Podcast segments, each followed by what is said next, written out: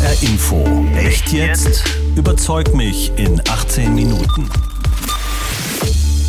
Es wäre natürlich großartig, wenn möglichst viele Nationalmannschaften sagen würden, okay, wir bleiben der Sache fern. Worum es hier geht, ist ja die Frage, ist Boykott das richtige Mittel? Das ist ja nicht die einzige Menschenrechtsverletzung in Katar. Es gibt auch die, die Situation der Schwulen und Lesben, der Frau, das Thema Religionsfreiheit etc. Was erwarten Sie denn als Reaktion auf so einen Boykott? Dass der FIFA deutlich wird, wir können nicht einfach mit Vorliebe äh, solche Turniere an Länder vergeben, die autoritär, die diktatorisch regiert werden. Guten Tag und herzlich willkommen zu einer neuen Ausgabe von Echt jetzt. Überzeugt mich in 18 Minuten. Mein Name ist Jens Borchers. Heute geht es um die Frage Fußball-Weltmeisterschaft in Katar, Boykott für Menschenrechte. Es gibt nämlich einen Aufruf, die Fußball-Weltmeisterschaft im Emirat Katar zu boykottieren, weil dort die Menschenrechte nicht eingehalten werden. Diesen Aufruf hat mein Gast mitformuliert. Das ist der Buchautor und Sportjournalist Dietrich Schulze-Marmeling. Von ihm erscheint im Mai ein neues Buch, Titel boykottiert Katar 2022, warum wir die FIFA stoppen müssen. Guten Tag und herzlich willkommen Guten bei Tag. Echt jetzt, überzeugt mich in 18 Minuten, Herr Schulze-Marmeling. Guten Tag, ich freue mich hier zu sein und Sie überzeugen zu dürfen. Ganz kurz vorneweg was zum Ablauf. Herr Schulze-Marmeling und ich haben jeweils unsere zwei zentralen Argumente auf Karten geschrieben. Keiner kennt die Karten des anderen. Im Verlauf unseres Gespräches bringen wir dann jeweils diese Karten ein und diskutieren darüber. Maximal 18 Minuten und unsere Diskussion geht dann ungeschnitten, unverändert in diesen Podcast. Da wird nichts im Nachhinein verändert oder gekürzt. Herr Schulze-Marmeling, Sie haben uns eine These mitgebracht. Wie lautet Ihre These? Die lautet, sportliche Großveranstaltungen in Ländern, die, äh, in, die die Menschenrechte nicht einhalten, sind zu boykottieren. Klare Position. Ich bin anderer Meinung. Ich glaube, Boykotte von Sportveranstaltungen bringen nichts für Menschenrechte. Aber Sie haben jetzt 18 Minuten Zeit, mich und natürlich unsere Hörerinnen, unsere Nutzer äh, vom Gegenteil bzw. von Ihrem Standpunkt zu überzeugen. Und diese Zeit läuft ab jetzt. HR Info. Echt jetzt? Überzeug mich in 18 Minuten. So, Herr Schulze-Marmeling, als ich Ihren Buchtitel gelesen habe, dachte ich natürlich, okay, Herr Schulze-Marmeling meint so einen richtigen Boykott, also so einen Boykott, wo mhm. die Nationalmannschaft zu Hause bleiben soll, ähm, überhaupt nicht nach Katar fährt und nicht an der WM teilnimmt. Dann schreiben Sie aber an anderer Stelle, es gehe gar nicht darum, zu Hause zu bleiben und den Fernseher auszuschalten. Und ich habe mich dann gefragt, was denn jetzt? Boykott oder nur ein bisschen Boykott? Nein, idealtypisch. Äh, es wäre natürlich großartig, wenn möglichst viele Nationalmannschaften, möglichst viele Fußballverbände sagen würden, okay, da ist eine rote Linie überschritten worden, schon 2010 mit der Entscheidung und wir bleiben der Sache fern. Aber ich bin Realpolitiker und weiß, dass auch die deutsche Nationalmannschaft da nicht fernbleiben wird. Vielleicht die norwegische, aber die muss sich erstmal überhaupt qualifizieren äh, für Aber nochmal, damit ich es verstehe. Sie wären eigentlich dafür, dass die deutsche Nationalmannschaft zu Hause dafür. bleibt. Eigentlich wäre ich dafür, ja, eigentlich wäre ich dafür. Aber wie gesagt, da bin ich Realist und es ist auch mehr eine, äh, also insofern ist es auch, äh, zumindest auch eine Forderung an uns, an die Fans, äh, denen eigentlich bestimmte Entwicklungen seit vielen Jahren innerhalb der FIFA im Fußball insgesamt auf den Geist gehen, einfach klare Haltung zu zeigen, zu sagen, wir machen diese WM nicht mit, wir werden keine WM-Merchandising kaufen, wir werden dieser WM äh, die kalte Schulter zeigen. Wir werden dort nicht hinfahren. Wir werden alternativ Veranstaltungen ähm, ähm, organisieren, auf denen wir über die Situation der Menschenrechte in Katar äh, aufklären, auch über die Politik der FIFA aufklären, des DFBs aufklären und so weiter und so fort. Indem wir die von mir aus die, die Zonen vor den Stadien mit Aufklebern, Boykott Katar äh, vollkleistern. Kurzum, das Thema so am Leben erhalten, dass dieses Turnier nicht nur ein Turnier der Freude wird, sondern äh, die kritische Haltung dazu, das, was an diesem äh, Turnier kritikwürdig ist, äh, einfach äh, auch weiterläuft, auch während des Turniers weiterläuft. Okay. Ähm, Sie machen da eine sehr klare Ansage, nämlich boykottiert Katar und Sie haben Argumente dafür zusammengetragen. Und ähm, ich bringe jetzt mal meine erste Karte hier mit äh, in die Diskussion. Yeah. Da steht eine Zahl drauf. Die Zahl heißt 6700. die habe ich auf Ihrer Internetseite Boykott Katar 2022 äh, gesehen, verbunden mit folgendem Zitat. Inzwischen melden Medien die Zahl von 6700 toten Arbeitsmigranten auf den WM-Baustellen in Katar per Stand Mitte Februar. Alle sieben Stunden stirbt dort ein Arbeiter vom indischen Subkontinent. Richtig ist, meiner Recherche nach, dass die britische Zeitung The Guardian am 23. Februar Folgendes geschrieben hat. Seit der WM-Vergabe nach Katar im Jahr 2010 seien im Emirat Katar äh, 6500 Arbeitsmigranten aus fünf asiatischen Staaten ums Leben bekommen. Auf der Boykottseite steht jetzt 6700. Dort wird nicht erwähnt, dass es keinerlei Angaben über die Todesursachen gibt. Da wird nicht erwähnt, dass das Alter der Verstorbenen auch nicht genannt wird. Auch keine Angaben darüber, wo diese Leute in Katar beschäftigt äh, waren. Es wird auch nicht gesagt, dass pro Jahr 1,4 Millionen Arbeitsmigranten und Migrantinnen aus diesen fünf Staaten in Katar arbeiten. Und dass Katars Regierung sagt, nur 20 Prozent von ihnen seien auf den Baustellen beschäftigt. Das ist doch nicht legitim, so mit Zahlen umzugehen. Das ist, ähm, nein, da, also in unserem Buch gehen wir damit äh, sehr genau um. Übrigens sind es nicht 20 Prozent, sondern sogar nur 2 Prozent, die auf diesen WM-Baustellen beschäftigt sind. Man muss zu diesen 6700 sagen, äh, das ist eine eine Zahl, die wirklich so durch die Welt gegangen ist, die aber meines Erachtens, meinen Recherchen nach, alle Baustellen betrifft in Katar. Und dazu kommt die Frage, was ist eine WM-Baustelle? Die FIFA sagt, eine WM-Baustelle ist ein Stadion. Benjamin Best, der ähm, investigativer Journalist, der ja viel für Sport Insight arbeitet, sagt äh, meines Erachtens äh, richtigerweise, ähm, zu WM-Struktur gehören auch Hotels, gehört der U-Bahn-Bau, gehört dies und jenes. Man kann das nicht auf die WM-Baustellen reduzieren. Finde ich auch richtig. Das aber trotzdem, meine Frage war ja, ja, warum taucht diese Zahl 6700 so unkommentiert in Ihrem Boykottaufruf auf? Also dieser Boykottaufruf ist in Bewegung. Der steht auch, glaube ich, drin, nicht, dass er immer wieder geändert werden kann. Und äh, wie gesagt, in dem Buch, das in drei, vier Wochen rauskommt, äh, werden wir auf dieses Thema nochmal ausführlicher eingehen. Ähm, Sie sagen, dass es keine Angaben gibt bezüglich der Todesursachen. Das ist ein Vorwurf, der muss sich an die katarische äh, Regierung wenden, die seit 2012 diese aus vielleicht guten Gründen nicht mehr veröffentlicht. Sie veröffentlicht nicht mehr genaue Zahlen, man kommt an die Statistik nicht mehr ran und sie ähm, berichtet auch nicht mehr genau über die Todesursachen dort. Aber die Berichte, die ich äh, von Benjamin Best und anderen gelesen habe, auch von Amnesty, äh, deuten ja nun schon darauf hin, dass es jahrelang ähm, dort unter brutalsten Bedingungen gearbeitet wurde. Das ist auch ein Problem der aktuellen Debatte. Ein Großteil dieser WM-Baumaßnahmen ist ja bereits abgeschlossen. Aber die FIFA hat sich überhaupt erst seit 2017 äh, dieser Sache gewidmet. 2016 hat man noch gesagt, das geht uns überhaupt nichts an, was sich dort in Katar tut. Also heute wird immer ein bisschen so getan, man hat die WM dort dorthin vergeben, um die Verhältnisse in Katar zu ändern. Das ist natürlich völliger Quatsch. Und äh, letztendlich ist es so, dass wir, was auch die Zahl von Guardian anbelangt, ähm, beruht auf Recherchen des Guardians, äh, soweit ich weiß. Ähm, das sind die Angaben der Regierungen dieser genau, fünf Staaten, aus denen diese fünf Staaten, aus denen sie das dann zusammen addiert haben und sind auf diese Summe dort, dort gekommen. Es gibt auch Einschätzungen, unter anderem auch von Benjamin Best, äh, dass die Zahl möglicherweise noch höher ist als 6.500 oder 6.700.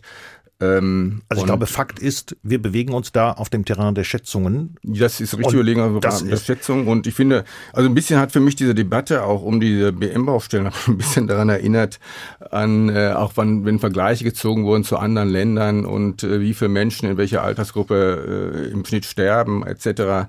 An die Debatte, die wir in Sachen Corona hatte, wo, hatten, wo am anfangs immer die Sache mit der Grippe verglichen wurde. Herr Schulze-Marmeling, wir sind, glaube ich, gar nicht weit auseinander, was die Einschätzung der Menschenrechtslage in Katar anbetrifft. Ja. Worum es hier bei dieser Diskussion bei Echt jetzt geht, ist ja die Frage, ist Boykott das richtige Mittel? Ja, ja. ja. Und deswegen meine Frage nochmal im Zusammenhang mit dieser Arbeitsmigration und diesen miserablen Arbeitsbedingungen, die es gibt. Es hat Verbesserungen gegeben. Das haben ähm, Gewerkschaften beispielsweise anerkannt. Ja, ist richtig.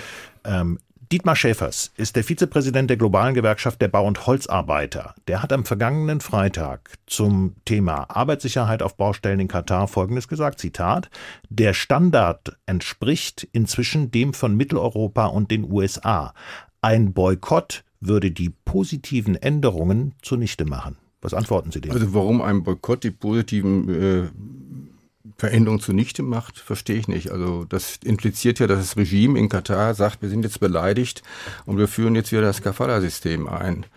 Ähm, dazu Erklären kommt, Sie ganz kurz Kafala-System. Kafala-System war ein System, wonach wo da, dass die Arbeitnehmer, äh, die Arbeiter völlig abhängig gemacht haben vom Arbeitgeber.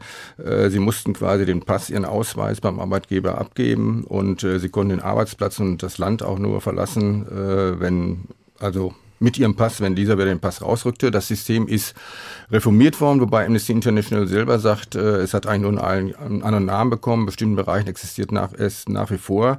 Das Problem der Gewerkschaften ist ähm, und auch der FIFA und anderen Organisationen, dass man sich immer auf diese WM-Baustellen äh, konzentriert, während beispielsweise Amnesty, auch Human Rights Watch etc. darauf hinweisen, äh, dass ähm, die Veränderung bislang nur ein Bruchteil der Fremdarbeiter, der Arbeitsmigranten in Katar betrifft. Nicht da, wo der öffentliche Fokus darauf gerichtet ist, wo die FIFA hinschaut. Und das äh, verweist uns eben auf ein Problem der FIFA-Menschenrechtspolitik. Mich interessiert nur das, was sich unmittelbar im Bereich des Stadions tut und auch erst, erst jetzt. Und was sich drumherum tut in diesem Land, interessiert mich nicht. Und vielleicht auch nochmal eins, äh, darauf weisen wir immer hin, ähm, es hat ja seinen Grund, warum man diese Debatte auf diese, auf die Situation der, der, der Arbeitsmigranten äh, fokussiert. Äh, es gibt ja auch noch andere Themen. Das ist ja nicht die einzige Menschenrechtsverletzung in Katar, die es gibt. Es gibt auch die Rechte, die, die Situation äh, der Schwulen und Lesben äh, in Katar zu beachten, der Frau. Es gibt die, die, die, die, das Thema Religionsfreiheit etc., was ja auch bei uns im Aufruf und auch im Buch thematisiert wird. Trotzdem nochmal zurück zu der Frage, ähm, ist Boykott das richtige Mittel? Ähm, ganz kurz nochmal zwischendurch, Sie hören echt jetzt, überzeugt mich in 18 Minuten zur Frage Fußball-Weltmeisterschaft in Katar, Boykott für Menschenrechte. Mein Gast ist Dietrich Schulze-Marmeling, Buchautor und Sportjournalist. Mich beschäftigt wirklich die Frage, was bringt ein Boykott? Nochmal ein Zitat dazu. Markus Beko, Generalsekretär Amnesty International Deutschland am 24. März. Er hält die Forderung nach einem Boykott für verständlich. Er sagt mhm. allerdings Folgendes dazu, Zitat, aber wie verhindern wir, dass die bisher errungenen Verbesserungen der Lebens- und Arbeitsbedingungen für die tausende Arbeiterinnen und Arbeiter nicht zurückgeworfen werden. Auch der stellt also die Frage, und Amnesty ist wirklich kritisch mit ja, Katar, ja, ja. stellt dieselbe Frage, schadet ein Boykott nicht mehr, als dass er nutzen würde? Also ich denke, äh, es gibt bei Amnesty ganz unterschiedliche Stimmen, haben wir feststellen müssen. Äh, das reicht von einem Boykott äh, schadet gerade zu unseren Bestrebungen bis dahin, ähm, es ist verständlich und im gewissen Sinne kann es uns auch nutzen, die ganze Geschichte. Ähm, ich glaube, also Amnestys Sache ist ohnehin nicht äh, Boykott. Das ist auch völlig in Ordnung, weil Amnesty ist immer in einem Dialog mit den Herrschenden in diesen Ländern. Also es ist Quatsch, gleichzeitig zu sagen, wir boykottieren euch. Das geht, das geht nicht. Aber ich glaube, je stärker die Boykottforderung ist, ähm, desto stärker wird auch das Verhandlungsmandat von Amnesty und anderen Menschenrechtsorganisationen, weil niemand will das ja. Also, Sie also sind, niemand will Sie das sind der miese Bulle und Amnesty ist der gute Bulle. So könnte man das sagen, nicht? Bad Cop, Good Cop, äh, Wechselspiel. Ähm, äh, das äh, also ich würde das so sehen. Deswegen, ich bin ja auch gar nicht, ich hab, bin ja auch überhaupt nicht im Streit mit Leuten, die sagen, ähm, du, wir, wir teilen deine Meinung bezüglich der Menschenrechte in Katar und wir teilen auch deine Meinung bezüglich der FIFA, aber wir halten Boykott nicht für das richtige Mittel, wir gehen einen anderen Weg. Da sage ich, gut, geht diesen Weg, ist völlig klar. Ich bin da skeptisch, was euren Weg anbelangt, aber äh, wir können mit unserer Bewegung vielleicht euren Weg äh, unterstützen dabei. Also das muss überhaupt nicht im Widerspruch zueinander stehen. Was, und ich was, glaube, was erwarten Sie denn als Reaktion auf so einen Boykott? Was erhoffen Sie sich davon? Was ich mir davon erhoffe, ist, äh, ist ähm, zweierlei. Das eine betrifft die FIFA, dass der FIFA deutlich wird, äh, das geht nicht mehr so weiter. Wir, wir können nicht einfach mit Vorliebe äh, solche Turniere, das gilt auch für das IOC, an Länder vergeben, die autoritär, die diktatorisch regiert werden. Ähm, das kann kein Bewerbungskriterium sein, ist es aber so ein bisschen, weil diese Länder natürlich für einen fabelhaften Ablauf der, der Veranstaltung organisieren können, beziehungsweise an Länder, die eben halt, und das geht dann einher mit den autokratischen Strukturen dazu bereit sind, immense Finanzmittel für so ein Turnier äh, bereitzustellen. Gut, das also ist ein Signal also an die immer, FIFA. Das wäre die eine Ja, das ist auch in, Nor in, Norwegen war das ganz wichtig. In Norwegen äh, hat das hat eine große Rolle dabei gespielt. Nicht nur Katar, sondern auch es war ein Protest äh, gegen die FIFA. Das andere ist, dass solche Länder wissen, wenn ich sowas mache, äh, da muss ich mich schon ein bisschen bewegen, Sachen Menschenrechte. Und zwar nicht nur für die vier Wochen, wo das stattfindet. Ich erinnere nochmal an Russland, wo wir eine ganz ähnliche Diskussion hatten, wo es auch hieß, wo auch eine Kontraposition war. Ich war sehr kritisch gegenüber einer WM in Russland. Die Kontraposition war immer die, über die WM äh, verändern wir, die, wir dieses Land. Äh, ich sehe im Augenblick äh, russische Truppen an der Grenze zur Ukraine und ich sehe Herrn Nawalny dort im Lager sitzen. Ähm, Peking 2008 hat, soweit ich weiß, keine Veränderung gebracht. Äh, und wir werden da. Peking wiederkriegen. Wir werden Peking wiederkriegen, richtig. Und das muss einfach mathematisiert werden. Bringt mich zu meinem nächsten Argument. Da steht Kriterien drauf. Was sind die Kriterien? Ich möchte das gerne mit einer konkreten Frage verbinden. Ja. Sie sagen, sportliche Großveranstaltungen in Ländern, die die Menschenrechte nicht achten, sind zu boykottieren. Die Weltmeisterschaft 2026, die findet in Kanada, Mexiko und den USA statt. Richtig. Müssen wir also die USA dann wegen des Gefangenenlagers in Guantanamo, wegen der anhaltenden Polizeigewalt gegen Schwarze oder wegen der außergerichtlichen Tötung angeblicher Terroristen, müssen wir die dann auch boykottieren? Was sind die Kriterien? Also ich sehe schon einen Unterschied zwischen einem Land wie die USA, wo ich auch die Menschenrechtsverletzungen dort kritisiere. Es gibt Diskriminierung, Menschenrechtsverletzungen im Übrigen, vermute in allen Ländern der Welt auch in Deutschland, äh, und einem Land äh, wie Katar oder von mir aus auch nochmal Russland und auch Katar würde ich wieder abgrenzen, von Argentinien 78 und so weiter und so fort. Also man, äh, ich denke, also ich würde da schon Unterscheidung vornehmen. Ich würde in dem Falle, glaube ich, nicht zu einem Boykott aufrufen. Ich würde aber schon äh, thematisieren, ähm, Dinge, die zu kritisieren sind in diesem Land USA oder auch in Mexiko. In Kanada weiß ich jetzt nicht genau, muss ich sagen. Ähm, das ist äh, völlig klar. Aber wer legt denn das dann fest? wann man boykottiert und wann man nicht boykottiert und, und nach welchen Kriterien wird das festgelegt? Ja, es gilt erstmal die allgemeinen ähm, Menschenrechte. Äh, die sind, glaube ich, ähm, die würde ich als Grundlage. Grundlage betrachten, auch äh, unabhängig von Kulturen, Traditionen, Geschichte, Region und so weiter. Es war immer so ein bisschen Vorwurf auch bei Katar, dass gesagt wurde, ihr müsst beachten, das ist eine andere Kultur. In einer anderen Kultur läuft das eben so und so ab. Äh, nicht so wie bei, bei uns. Das wäre für mich erstmal die Grundlage. Auf Sie pochen Grund, auf universelle auf Grund, Menschenrechte. Ja, auf der Grundlage, genauso wie im Falle von Katar, wo ja auch diskutiert wird, was sind jetzt die Gründe, Warum soll man das jetzt boykottieren? Äh, reicht ein Grund, reichen zwei oder drei Gründe und so weiter und so fort. Da gibt es ja auch unterschiedliche Meinungen dann dazu. Und genauso würde ich das in dem Falle auch diskutieren. Da würde ich sagen, wir müssen das überprüfen. Ähm, wie weit äh, wir das für inakzeptabel halten, dass dort ein Turnier stattfindet. Wer ist Aber ich würde unentschieden in dem Falle bin ich es, der es überprüft oder die Fans oder wer auch immer. Das ist ja mutig. Also ist ja, ist ja jede, ja, ich werde nicht darüber bestimmen. Ich bestimme jetzt auch nicht über einen Boykott.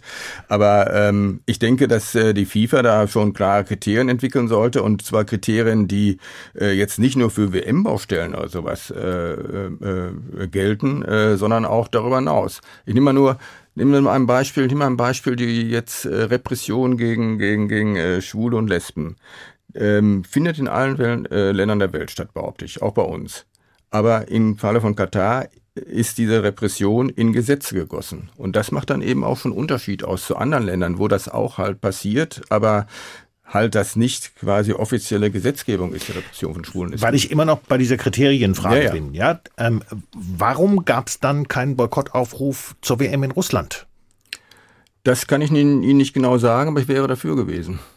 Ich weiß es nicht. Ich weiß nicht. Aber es war, es war, ich glaube, ich will, nein, ich glaube, es war, äh, es gab ja 2010 diese Doppelvergabe Russland, ähm, Katar. Genau. Und äh, es hat sicherlich bei Russland, denke ich, hat sicherlich eine Rolle gespielt, ähm, dass man gesagt hat, okay, das ist ein, ist wenigstens ein Land mit großer Fußballtradition, es ist ein, ein riesiges Land mit großer Bevölkerung, können wir bei Katar ja nicht von jetzt, jetzt reden. Das hat, glaube ich, mit ein Grund, ge, ge, äh, ist ein Grund gewesen, warum die Leute ähm, warum es überhaupt keine Stimmung pro Boykott gab. Es gab eine Stimmung, äh, wir kritisieren das Ganze, wir kritisieren auch äh, diese Kollaboration zwischen Infantino, FIFA-Präsident und, und Putin. Wir schauen da genau hin, was dort passiert. Ähm, äh, wir thematisieren auch dass die, äh, die Repression von Schwulen und Lesben in diesem Land etc. Wir wissen, dass das alles der Image-Stärkung von Wladimir Putin äh, gilt und seinem Regime, aber wir boykottieren nicht. Ich denke, es war für viele Leute war es gab viele Gründe, skeptisch auf diese WM zu schauen, aber es gab nicht diese, ja, diese, diese Masse von Gründen, die dann dazu gefolgt hat im Falle Katar, wobei im Falle Katar auch noch eins große Rolle gespielt hat, war dieser ganze Entscheidungsprozess der FIFA damals, der eben Korruption hat es auch mal gegeben. Auch die WM 2006 in Deutschland ist gekauft worden, wie wir später erfahren haben. Aber dieses Ausmaß von Korruption im Kontext von äh, 2022, das war schon sagen wir mal, ein bisschen heftig. Und ich, ich was War das so ein großer Unterschied zu Russland 2018? Das kann ich Ihnen jetzt an Detail nicht sagen. Ich denke, da hat auch ein bisschen so ein bisschen was, wahrscheinlich so eine Hand wischt die andere dann in, in der Abstimmung dort. Ähm, aber vielleicht ist auch bei Russland 2018 nicht ausreichend, nicht so untersucht worden wie bei Katar, aber bei Katar ist einfach zu auffällig irgendwie alles war da. Ähm, äh, aber ähm, es gibt, was, was wir mal wieder feststellen, ist bei den Leuten einfach, äh, es gibt, das sind zum Teil ganz unterschiedliche Gründe, aus denen man diese WM ablehnt. Also es gibt auch Gründe dabei, die ich, die ich für mich total ablehne. Wenn jemand sagt, äh, findet im Winter statt, geht gar nicht oder ähm, keine Fußballtradition, finde ich immer sehr fragwürdiges Argument in der Fußballtradition. Was eine große Rolle gespielt hat, war einfach, glaube ich, bei vielen Leuten und deswegen hat das auch momentan so einen Drive, dass man gesagt hat, ähm, Nee, das, da habt ihr jetzt wirklich als FIFA eine rote Linie überschritten und da haben wir einfach keine Lust mehr mitzumachen weiter. Okay, also der Boykott, so verstehe ich das, ähm, was mein Gast äh, Dietrich Schulze-Marmeling, Buchautor und Sportjournalist, zur Frage Boykott äh, der Fußball-WM in Katar sagt. Äh, primär richtet sich eigentlich der Protest gegen die FIFA noch mehr als gegen Katar? Das würde ich nicht sagen. Da würde ich sagen, gleichermaßen. Da richtet sich, das hängt ja alles so ein bisschen zusammen. Wir haben, wir haben die FIFA, was auch ein autokratisches System ist, äh, und äh, wir haben ähm, äh, Katar als ein autokratisches System. Das passt ja alles irgendwie. Und die FIFA vergibt eben halt gerne Turniere offensichtlich in solchen Ländern, wo das unproblematisch ist. Und schon sind 18 Minuten um. Das ist nicht zu fassen. Doch, so schnell geht das, Herr Schulze-Marmeling. Ganz herzlichen Dank für Ihren Debattenbeitrag. Wie ging es Ihnen in der Diskussion? Ja, okay, aber ich hätte gerne noch länger diskutiert. Ja, das kann ich mir vorstellen. Das geht regelmäßig den Gesprächspartnern ja, nee, so. Nee, nee, ähm, ich okay. muss ganz ehrlich sagen, Sie haben mich nicht wirklich davon überzeugen können, dass Boykott Nee, das, das, das war durchaus eine offene Frage für mich. Ja, ja, ja nee, glaube ich weil, wohl. Ja, weil wir, glaube ich, in der Grundeinschätzung tatsächlich nicht weit weg voneinander sind. Ähm, mich überzeugt nach wie vor mehr das Argument, wir brauchen da Dialog. Ähm, weil ich rechne bei solchen Regimen dann mit kompletten Trotzreaktionen. Wie ging es Ihnen? Also was mich mal so ein bisschen stört, ist, wenn diese Regime als hochsensible Gebilde betrachtet werden, also wie so bisschen aus der Bahn geratenen Jugendlichen, die man nicht falsch anpacken darf, weil dann geraten sie noch mehr aus der Bahn. Und das ist nicht so. Und äh, ich, ich, ich glaube eben, ich, ich bin wirklich ein Fan dieser Doppelstrategie, dass ich jemanden, der den Dialog äh, betreibt, überhaupt nicht dafür kritisieren würde. Es sei denn, er sagt mir, dass das ihr macht, geht überhaupt nicht. Und nur mit einem Dialog äh, bekommt man, hat man Erfolg weil ich glaube, ähm, dass, dass diese Stimmung, die wir momentan haben in Europa, ähm, diese doch recht weit verbreitete Ablehnung, äh, die das Mandat von Amnesty International und der FIFA, sofern die FIFA wirklich an Menschenrechten interessiert ist, da habe ich noch so meine Zweifel, eher stärken wird. Man wird sagen, wenn ich jetzt die FIFA da bin, wäre, oder Amnesty würde ich sagen, Leute, wir wollen doch alle nicht, dass das Ding platzt, boykottiert okay. wird. Also bewegt euch. Okay. Ganz herzlichen Dank, dass Sie zu uns gekommen sind. Alle Hörer und Nutzer haben jetzt unsere Argumente gehört und wir wollen natürlich wissen, wer hat Sie überzeugt? Welche Position hat Sie überzeugt? Welche Gedanken gehen Ihnen durch den Kopf bei der Frage Fußballweltmeisterschaft in Katar, Boykott für Menschenrechte? Sie können sich gerne beteiligen. Argumente, Kommentare auf unserer Internetseite hrinforadio.de platzieren. Wir freuen uns drauf. Zu jeder Echtjetzt-Sendung gehört ein Faktencheck und der kommt jetzt. HR Info. Echt jetzt? Der Faktencheck. Dietrich Schulze-Marmeling sagt, der Fußball-Weltverband FIFA habe sich erst im Jahr 2017 den umstrittenen Verhältnissen in Katar gewidmet.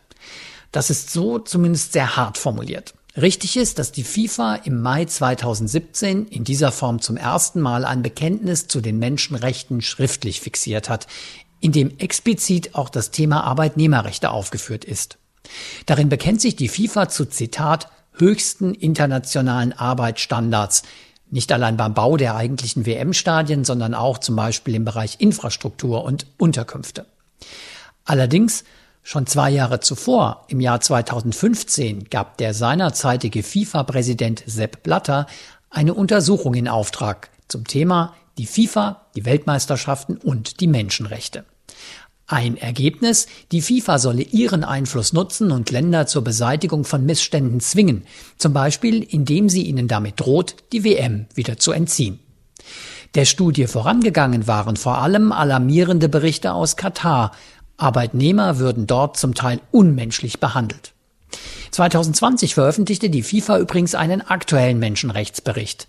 Zunächst auffällig, die Autoren konzentrieren sich im Abschnitt zur WM 2022 in Katar allein auf das Thema Arbeitsbedingungen.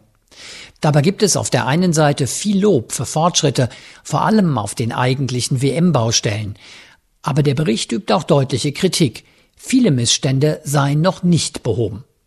Ähnlich äußert sich Amnesty International im März diesen Jahres. Aber Amnesty sagt doch das, die FIFA habe für Katar lange beide Augen zugedrückt. Und dann noch eine Klärung zu zwei Zahlen. Stichwort Arbeitsmigranten in Katar. Arbeiten nun 20 Prozent auf Baustellen oder zwei Prozent? Richtig ist, in Katar arbeiten jährlich rund 1,4 Millionen Arbeitsmigranten aus fünf asiatischen Herkunftsländern. Rund 20 Prozent sind nach Angaben Katars auf Baustellen beschäftigt. Ganz egal, ob Straßen, U-Bahn, Hotels oder ähnliches. Viele dieser Baustellen haben natürlich indirekt mit der WM zu tun. Auf den Baustellen der eigentlichen WM-Stadien arbeiten aber nur zwei Prozent der Arbeitsmigranten, also rund 30.000. Diese Zahl nennt Dietrich Schulze-Marmeling. Das war echt jetzt, überzeugt mich in 18 Minuten zur Debatte um die Frage Fußballweltmeisterschaft in Katar, Boykott für Menschenrechte. Mein Name ist Jens Borchers. Sie können die Sendung noch einmal hören auf der Internetseite hrinforadio.de oder in der ARD Audiothek. HR Info. Echt jetzt? Überzeug mich in 18 Minuten.